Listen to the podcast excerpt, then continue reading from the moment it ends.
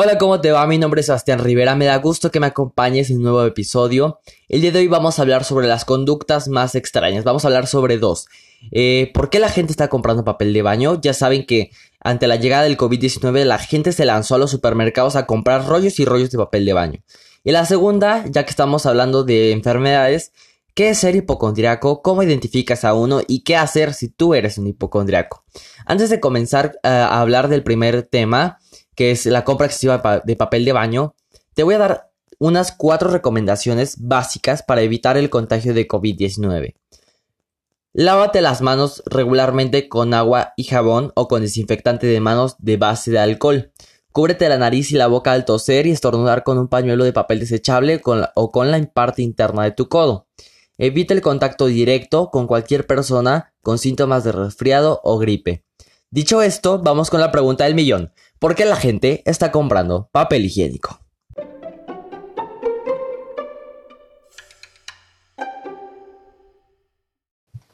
Pues miren que nos dedicamos a investigar mucho acerca de por qué la gente está comprando papel de baño. Ya sé que es una tontería, pero de verdad que en un día la gente ya había salido a sus a los centros comerciales de confianza y empezaron a saquear los papeles de baño como si fuera oro, yo qué sé, o sea, de verdad era tanta la desesperación de la gente y se veía tan gracioso y ya saben que en México empezamos a sacar memes al momento. Entonces, eh, lo que investigamos o lo que sacamos de nuestra exhaustiva investigación fue eh, una entrevista del economista. A ver, es que me da risa porque de verdad nada de imaginarme que medio México salió por papel de baño. Pero bueno, eh, según el economista, la escena se repite alrededor del mundo desde Estados Unidos hasta Australia, Francia o España. Los clientes han dejado vacíos los estantes de los supermercados destinados al papel higiénico, en medio del pánico por el nuevo COVID-19 y enfrentar una posible cuarentena. El frenesí por los rollos de papel trasciende las barreras culturales e incluso ha ocasionado violentos enfrentamientos que se han hecho virales en redes sociales. Pero, ¿Por qué está pasando esto? Para algunos expertos la explicación es que en la teoría de juegos, si cada uno compra solo aquello que necesita, no hay escasez. Pero si algunas personas comienzan a hacer compras de pánico, la mejor estrategia es hacer lo mismo para asegurarnos de que no nos falte. Pero esa teoría no lo explica del todo. El papel higiénico no protege del COVID-19, es lo que les decía. ¿Por qué la gente va toda paniqueada por papel de baños y de todas maneras ni les va a servir para nada. Las compras en grandes cantidades no han ocurrido con otros productos clave como la comida enlatada. Pienso que viene probablemente de las dramáticas imágenes difundidas en redes sociales. Eso es algo que dijo eh, Steven Taylor, autor de la psicología de las pandemias. dentro de esta que les acabo de decir, él también dijo, la gente siente la necesidad de hacer algo que los mantenga a ellos y a sus familias a salvo porque ¿qué más pueden hacer aparte de lavarse las manos y aislarse? añadió este profesor de psiquiatría de la Universidad de British Columbia.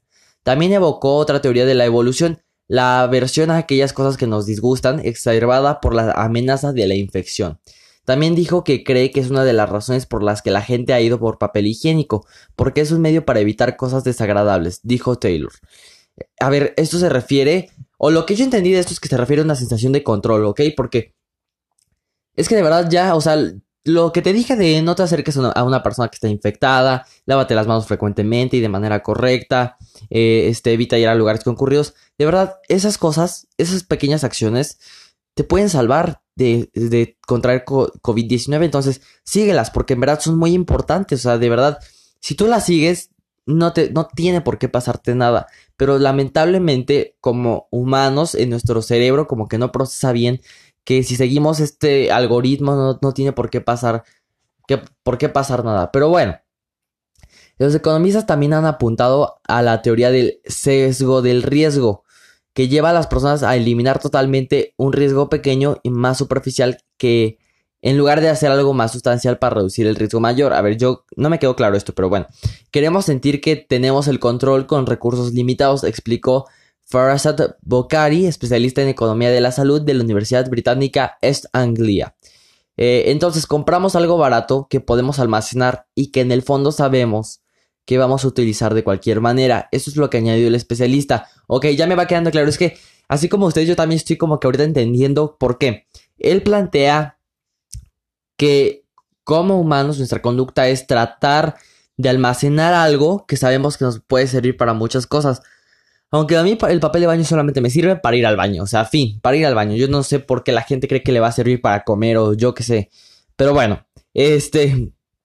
Eh, según Pokhari, también eh, se pueden almacenar productos no perecederos como comidas congeladas, enlatados o sopa instantánea, aunque estos no sean los platos favoritos de la familia. Pero además de que su costo es mayor, existe el miedo de que si la situación mejora, terminen eventualmente en la basura. Ok, entonces esto ya nos da como que eh, la razón. Vamos a desglosarlo un poco. Ya leído todo esto que te dije. Como humanos queremos controlar lo que está pasando. Siempre lo hemos querido hacer. Entonces, para nuestra mente, nuestra cabecita, que a veces parece el tamaño de una nuez, comprar comida enlatada para esta emergencia, emergencias entre comillas, o sea, porque ya les dije, si sigues las recomendaciones no tiene por qué pasar nada. Entonces, para nuestros ojitos como humanos, nuestro, nuestra, nuestro mente de tamaño de una, de una nuez dice que si tú compras papel de baño, por, eh, papel de baño y lo almacenas y, y lo guardas, en la emergencia lo vas a poder usar para muchas cosas. En cambio, la comida enlatada, escúcheme esto, nuestra mente cree que en cambio en la comida enlatada, la sopa instantánea y los alimentos no perecederos son un desperdicio de dinero, porque en cualquier momento se va a acabar la emergencia y van a terminar en la basura. ya, ya vieron qué compleja es la mente humana, o sea, de verdad, que uno pensaría que era pura tontería lo del papel de baño, pero no, o sea, sí tiene algo de, sí tiene un, tiene un fondo psicológico, el por qué nos gusta eso. Yo también había leído que el blanco inspira salud, pureza y limpieza, y es por eso que la gente también lo compraba, el papel de baño de color blanco, pero otra teoría más, ¿no? Este, esto es algo que tenía que tocar porque de verdad, ¿cómo la gente se lanzó en serio por el papel de baño así? En un día ya no había papel. Y tengo una tía que vive en Estados Unidos que me estaba contando allá que la gente de verdad sí fue a Costco con. Ay, ya dije la marca, perdón. fueron a, este. A, comprar papel de baño y papel de baño. Y ella ya no alcanzó. Ya no alcanzó papel de baño. Ni agua embotellada. Y también me estaba contando que la gente ya, después de unos días, empezó a regresar el papel de baño al supermercado. Y ya no sé lo quisieron recibir. Pues porque obviamente hicieron una compra muy grande. Y sería volver a sería mermar eh, el relleno de, estantes, ¿no? Pero bueno.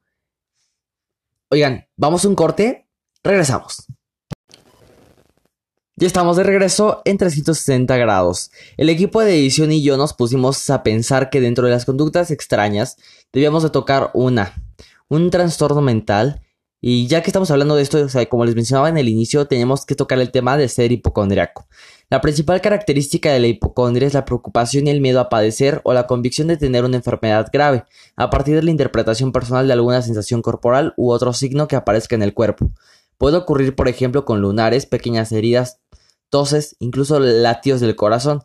Aunque el médico le asegure que no tiene nada, el hipocondríaco solamente se queda tranquilo un rato, pero su preocupación vuelve de nuevo. Yo les tengo que contar un story time aquí que me pasó hace unos años. Yo comencé, escuchen bien esta historia, eh, yo comencé con un dolor de oído. Fui al doctor y me dijo, no te tengo que mandar a hacer unos análisis, bla, bla, bla. Fui y me los hice un examen general de orina, salió hematuria microscópica. Hasta me sé el nombre porque de verdad yo me traumé con eso. Es, la hematuria microscópica, les voy a contar rápidamente, es cuando pues tú corres o estás en el sol, entonces tus riñones filtran un poco, filtran unos glóbulos de sangre, pero en muy poca cantidad, apenas visible al microscopio. Entonces el doctor ve su librito ahí que le dieron en el laboratorio y dice, o sea, fui con mi doctor, fui al laboratorio. Y ese mismo laboratorio le da a los doctores pues las promociones y los libritos y ya. Entonces el doctor revisa su librito y me dice, no, hematuria microscópica, piedras en los riñones. Y yo dije, ¿what? O sea, de verdad me quedé en un estado de shock. En donde eh, la sangre se me fue a los pies. Porque yo dije, ¿cómo que piedras en los riñones? Y, dije, no, mis riñones, insuficiencia renal, y me va a empezar a pasar esto, esto y esto. Pero bueno, fui a hacerme a otro estudio, un un este ultrasonido renal, en donde. Ay, no, espérense. Me dicen, tómate dos, dos, dos litros de agua. Y ahorita que ya tenés muchas ganas de ir al baño, te vamos a hacer el ultrasonido. Ya me andaba muchísimo del baño. Es el ultrasonido y yo veo ahí en la pantallita algo rojo. Y dije, no puede ser. Dije, ya, ya. Dije, ya prepárate para, para las diálisis que se te vienen, ya prepárate para el hemodiálisis, ya prepárate para tu muerte. Y dije, Dios mío, ¿por qué me pasa esto a mí? Pero ya después dije, doctor, ¿qué es eso? Doctor, ¿qué es eso? Así le dije. Y el doctor me dijo, no, es que nuestro, nuestra pantalla es para que tú puedas ver arterias y venas, por eso es que se veía rojo, pero yo estaba bien paniqueado. Entonces, el doctor me dijo, no, el, el de los ultrasonidos, no, me dijo nada, me dijo, estás bien, tus riñones son sanos, de verdad están muy bien tus riñones, o sea, están bien, son ad hoc a tu edad, eh, filtran bien el agua, en fin.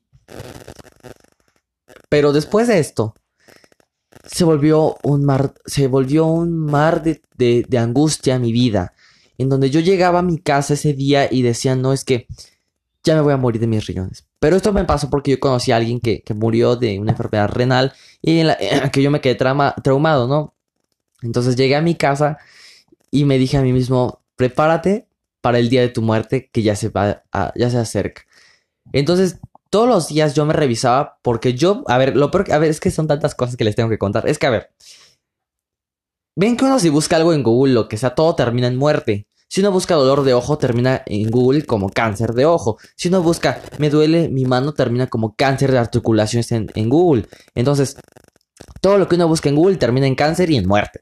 Entonces, yo me tocaba, ah, porque decía en Google, eh, inflamaciones en, en extremidades y rostro. Entonces yo tocaba todas las mañanas mi rostro, me veía el espejo y decía, ok, no está inflamado, lo que significa que estoy procesando bien el agua y dejé de comer carne porque la carne causa insuficiencia renal y dejé de comer azúcar y, de verdad hubo un, empecé a adelgazar también porque precisamente dejar la carne y dejar el azúcar pues sí ayuda pero yo la dejé así como que muy en seco por el miedo a, tener este a tener eh, insuficiencia renal crónica no y todos los días yo me revisaba y revisaba que no estuviera inflamado nada y revisaba cuando iba al baño de que no hubiera sangre o estuviera o oliera mal o así por el miedo a tener insuficiencia renal. Entonces, llegó un punto donde dije, ya no puedo con esto, necesito tranquilidad porque realmente mi cabeza trabajaba 24/7 pensando en nuevos síntomas y nuevos síntomas y nuevos síntomas.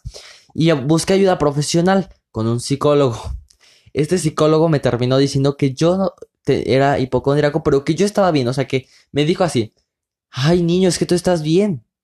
Pero uno al momento sí se calma, pero llegas a tu casa y empiezas empiezas con el corazón a latir otra vez. Pam, pam, pam, pam, pam, así hacía mi corazón y yo seguía sintiendo que tenía insuficiencia renal y me revisaba de nuevo y decía, no, es que el psicólogo está loco, ¿cómo me está diciendo que yo no tengo nada? Si, si no le estoy diciendo que me duele mi riñón y no sé qué y no sé cuánto.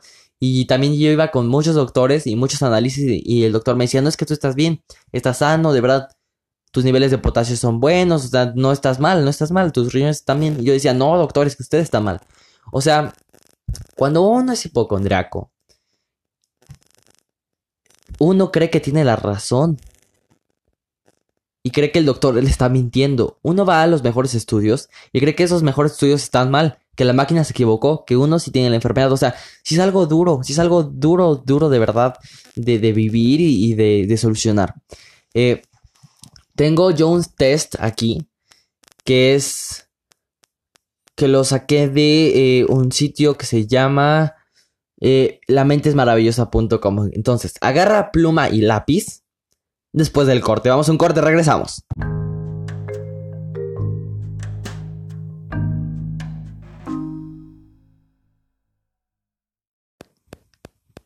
Ya regresamos del corte. Eh, vamos a seguir con este test. Ya les conté mi story time de los riñones que para mí es muy divertido, no sé para ti, pero bueno. En fin, sigue en mi Instagram arroba sebasrip1410 y en el Instagram del podcast arroba en 360 con Sebastián. Siguiendo con el test, toma un lápiz. Te voy a hacer cinco preguntas. Creo que sí son cinco. Ah, no, perdón. Son, eh, son ocho preguntas. Si, si sales con cuatro preguntas en donde tú pones sí o no, a ver, tú vas a tener que poner sí o no. Si en todas sales que sí, eres hipocondriaco. Si en todas sales que no, es que no eres hipocondriaco. Si sales la mitad sí, la mitad no, es que eres hipocondriaco al 50%. Entonces ya ahí tú te irás identificando. Este test lo sacamos de eh, lamentesmaravillosa.com. Pregunta número uno. ¿Sientes dolor desmedido al dolor o a la muerte? Está asociado a la hipocondría sentir un miedo exagerado ante la idea de padecer dolor o morir y en algunos casos también a la debilidad propia de la independencia de otros. Precisamente el miedo es el que te hace buscar indicios de aquello que temes para poderle poner una solución cuanto antes. Entonces, Si aparece la misma señal, la angustia termina por generar ansiedad y, potenciar un dolor o síntoma. Nos, referimos aquí a que si tú tienes miedo de sentir dolor, o sea, que, que te angustia mucho, por ejemplo, a mí durante algún tiempo me angustió tener Alzheimer. O sea, porque yo dije, ¿cómo es posible que tengo que, voy a tener que depender de alguien cuando yo tenga Alzheimer? O sea, toco madera para que nunca tenga Alzheimer, ¿verdad? Pero, pero si sientes ese miedo, ese miedo a perder tu independencia, ese miedo a sentir un dolor o a la muerte constante. Y ese miedo te genera, eh, te genera la, te genera angustia y te genera el, buscar, el buscar un problema en tu cuerpo para poder reponer. O sea, si se entiende. Eh, eh, sí, miedo a enfermar. Punto. Número 2. Un pequeño síntoma te hace pensar lo peor. Ese síntoma, que has ese síntoma que has detectado no pasa desapercibido. No consideras la posibilidad de que sea algo neutro o pasajero. Vas directo al cáncer u otra enfermedad grave. Para una persona hipocondríaca el dolor de cabeza podría deberse a un tumor cerebral o el dolor abdominal nunca se trata de gases, sino de bien de un cólico o algo peor. Les voy a contar esto también porque un día yo en la escuela me caí. Yo, yo, pues, yo soy de los que se caen el primer día de clases, ¿eh? Entonces yo, el primer día estaban jugando, no sé qué, y yo me caí. Y me golpeé en mi cabeza.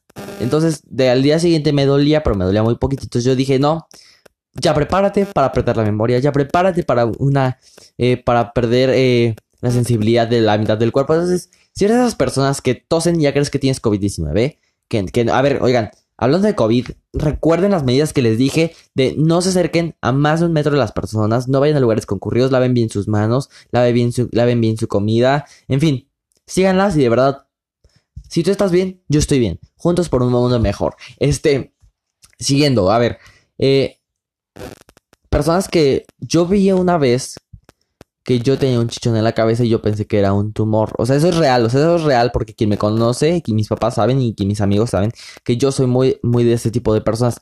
Que en cuanto yo siento algo, yo siento que es lo peor. El otro día también estaba viendo un reportaje de cáncer de colon, entonces yo dije, no, ese dolor que luego siento por, por porque yo me estreso a veces, entonces duele el abdomen. Yo sentía que ya era cáncer de colon y pues ya me, después me di cuenta que no era cáncer de colon. Entonces, si tú eres de las personas que sienten lo que sea y ya creen que es lo peor, que sienten que les duele la garganta y ya creen que, es cáncer de cuerdas bucales, ponte un sí o un no, depende, como, lo, como tú lo consideres. 3. Has pensado que padecías una enfermedad mortal muchas veces en tu vida. Este quebradero de cabeza no es puntual. Si eres una persona hipocondríaca, seguramente tengas una preocupación crónica eh, por posibles enfermedades que se desarrollan en tu cuerpo y descartar alguna no conllevará, por desgracia, no alarmarte la próxima vez que notes una molestia. Desde el punto de vista médico existe un plazo estipulado de seis meses tras el cual ya se puede diagnosticar la enfermedad. Entonces, eh, si tú crees, bueno, yo, yo viéndolo desde este punto, ¿tú alguna vez o cuántas veces te has planteado a ti mismo ya tengo cáncer o ya tengo cáncer de colon, ya tengo este influenza o ya tengo no lo que sea? Ponte un sí o un no, un sí si tú eres de esas personas que visitan mucho al médico esperando a tener una enfermedad eh, terminal. O sea, esperando a, que ya... o sea, si se entiende, por ejemplo, yo un tiempo... Que, yo tenía una manchita, ¿sí? una manchita blanca en mi mano y yo pensaba que era vitiligo, entonces yo decía, no puede ser posible, ya tengo vitiligo o como se diga esa cosa, lo que tiene José Antonio Mid no me importa, pero entonces yo pensaba que ya lo tenía. Entonces, si tú eres de esas personas que en cuanto ven cualquier cosita ya lo crees, ponte un sí o un no. 4. Visitas mucho al médico. Puede que te aterre la idea, pero la única manera que encuentras para descartar esas enfermedades potenciales es acudir al médico, y en caso de mucha ansiedad a urgencias. De esta manera terminas visitando al médico más de lo que a tu propia madre, y en el mejor de los casos, si no has logrado colmar su paciencia, te invitará a su casa por Navidad. Si tú eres de las personas que cada semana está yendo al médico porque ya tienes cáncer de colon, porque ya tienes tifoidea, porque ya tienes este, mil enfermedades, ponte un sí porque eres hipocondríaco. Si no, pues ponte un no y, pues ya, ¿no? Si tú no concuerdas con nada de esto, pues ni hablar. Debes de conocer a alguien que sí, porque hay muchas personas que, que, han padecido o que hemos padecido esto. 5. Eh, el médico se equivoca y tú no. este punto me gusta muchísimo. El médico podrá caerte bien, pero desconfías de su título de medicina. Si al salir de su consulta el maldito dolor reaparece. No importan las pruebas ni el interrogatorio al que sometes al doctor, tras el que asegura, jura y perjura que no padeces la enfermedad que tanto tenías, pero no, tú tienes razón y él se equivoca. En este punto, de verdad, es el que más me da risa porque cuando yo tenía lo de los riñones, el doctor me decía, no es que tú estás bien, de verdad, tú no tienes nada, ya examiné tus análisis, salen perfectamente bien. Yo le decía, no doctor, es que a ver, usted está, o sea, uno como hipocondriaco siempre busca la razón y la razón es estar enfermo, porque siempre buscas estar enfermo, mientras el doctor te diga, te jure y perjure, que tú estás bien, que estás sano, que, que tienes todo para llevar una vida feliz y plena, tú sigues buscando la enfermedad. Entonces, ponte un sí si tú eres de los que cuestionan al doctor en todo lo que dice, o pues un no y, ya sigue con la siguiente pregunta. 6. Te haces autoexploraciones a la menor ocasión. Si la medicina occidental no es capaz de corroborar la evidencia de tu infección, tú mismo lo intentarás. A través de minuciosas exploraciones o la búsqueda de tus dolencias en Internet, puede tomarte la atención, la temperatura, el pulso, consultar miles de páginas, leer libros, con lo que conseguirás únicamente angustiarte más. Es lo que les decía. Uno busca, me duelen los pies en Google y en Google sale cáncer de patas. O sea, de verdad, eh, Google es lo peor que pueden hacer en la vida porque todo termina en cáncer. Pregunta número 8. Puedes creer que tienes cualquier enfermedad menos la hipocondria. La gran contradicción de las personas hipocondríacas es que pueden estar convencidas de estar desarrollando cualquier tipo de enfermedad, pero siempre se negará a sufrir la que realmente padece, la hipocondria. Si has coincidido con la mayoría de estas enfermedades y tu vida se ve afectada al nivel emocional, social y o profesional, por este tipo de preocupación es posible que seas hipocondriaco. Si es así, te interesará saber cuáles son sus tratamientos. Si tú saliste con 8 respuestas de sí, eres hipocondríaco. Si saliste con las 8 que no, pues no lo eres. Si saliste con 4 eres mediamente hipocondríaco. Si saliste con 3 eres un cuarto de hipocondríaco. Y saliste con, eh, con 6 eres 75% de hipocondríaco. Entonces, oigan, qué, qué extraño se escuchó esto. Pero les quise estar este test porque de verdad hay mucha gente que sí lo sufre y que no saben cómo, cómo acabar con esto.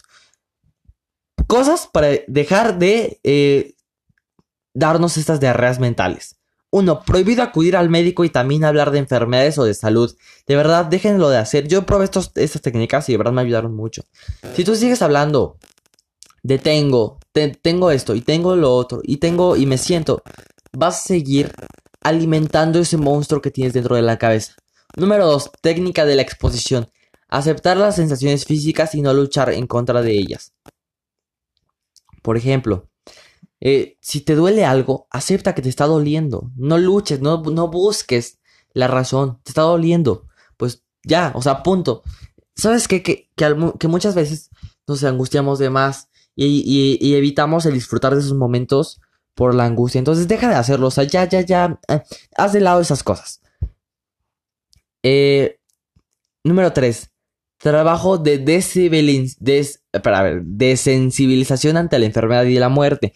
Ve con un terapeuta y cuéntale todo esto y dile que quieres evitar la angustia al morir porque yo apenas y recientemente con la terapeuta hablaba y le decía es que a mí me da miedo morirme y me decía pero ¿por qué? ¿Por qué te da miedo morirte? Yo le decía pues me voy a morir. Oiga, ¿cómo, ¿cómo quiere que no me dé miedo? Me decía pues todos nos vamos a morir, todos nos vamos a morir en algún momento, es obvio. Y sí, o sea, si uno lo ve tan fácil como eso, de nos vamos a morir en algún momento, pues nos vamos a morir ya. El tiempo que estemos en la tierra hay que disfrutarlo, porque de verdad vida solo hay una y se nos pasa volando muchas veces. 4. Trabajo, eh, reconocer sensaciones corporales neutras o placenteras. Por ejemplo, si te duele el abdomen, porque a ver, vas, vas llegando a un lugar importante o tienes, eh, no sé, vas a presentar un examen, lo que sea, y te duele el abdomen es porque estás angustiado, no es porque tengas cáncer de colon. Porque ese dolor, ese dolor de abdomen, pues no, se te, no lo has tenido de dos días atrás, lo has tenido desde hace media hora que ibas camino al trabajo, camino a la escuela. Entonces, sí, eh, aprende a diferenciar. O sea, ya pon los pies en la tierra y ve la realidad. Cuatro, eh, aumenta la autoestima y vive el presente Ojo, ojo, mucho ojo. ¿Cuántas veces no hemos escuchado el futuro da ansiedad y el pasado da depresión? Y tiene mucha razón. La gente que piensa en el pasado está pensando siempre, ay, es que qué triste cuando me pasó esto y qué triste cuando me hicieron esto. Y la gente que pensamos en el futuro estamos, ¿y qué va a pasar? ¿Y si pasa esto? ¿Y mañana? ¿Y pasado? ¿Y el próximo año? ¿Y, y COVID? ¿Y todo esto? Y nos empezamos a llenar de diarreas mentales.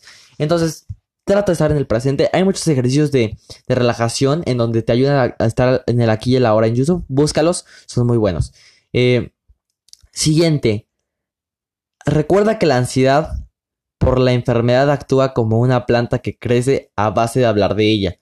Por lo tanto, sé fuerte y no la riegues. Todo aquello que niegas te somete, en cambio lo que aceptas te transforma. Este test fue elaborado por lamentesmaravillosa.com. No se olviden escuchar nuestros cortes todos los días a las seis y media por Facebook Live. Este fue un podcast muy pequeñito. Eh, disfruté mucho hacerlo porque conté una experiencia de mi vida. No tuvimos especialista porque ya saben, hashtag todos en casa, estoy yo en mi casa. Eh, pero vaya, me gustó mucho contarles esto porque yo había hecho un podcast de esto antes y no lo publiqué porque no me sentía como capaz, no, no había encontrado la forma. Pero ahorita que estamos en tiempos del COVID, pues yo dije, bueno, vamos a vamos a publicarlo y a ver qué pasa, ¿no? Para contarles mi experiencia. Entonces, de verdad, eh, yo creo que si no eres hipocondríaco, conoces a alguien que sí lo es, que sí es obsesivo con, esto de las enfermedades. Y, mándale este podcast, mándale este podcast para que, para que entienda que, que hay alguien que se identifica con él y que hay más personas que, sienten lo mismo que él. Sígueme en mi Instagram, arroba sebasrib1410 y en el Instagram del podcast, entre, arroba entre 160 con Sebastián. Esto fue 360 grados. Yo soy Sebastián Rivera. Nos vemos. Hasta la próxima.